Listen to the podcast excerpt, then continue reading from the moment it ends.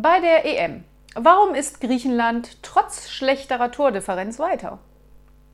Die haben zusätzliche Punkte von der EZB bekommen.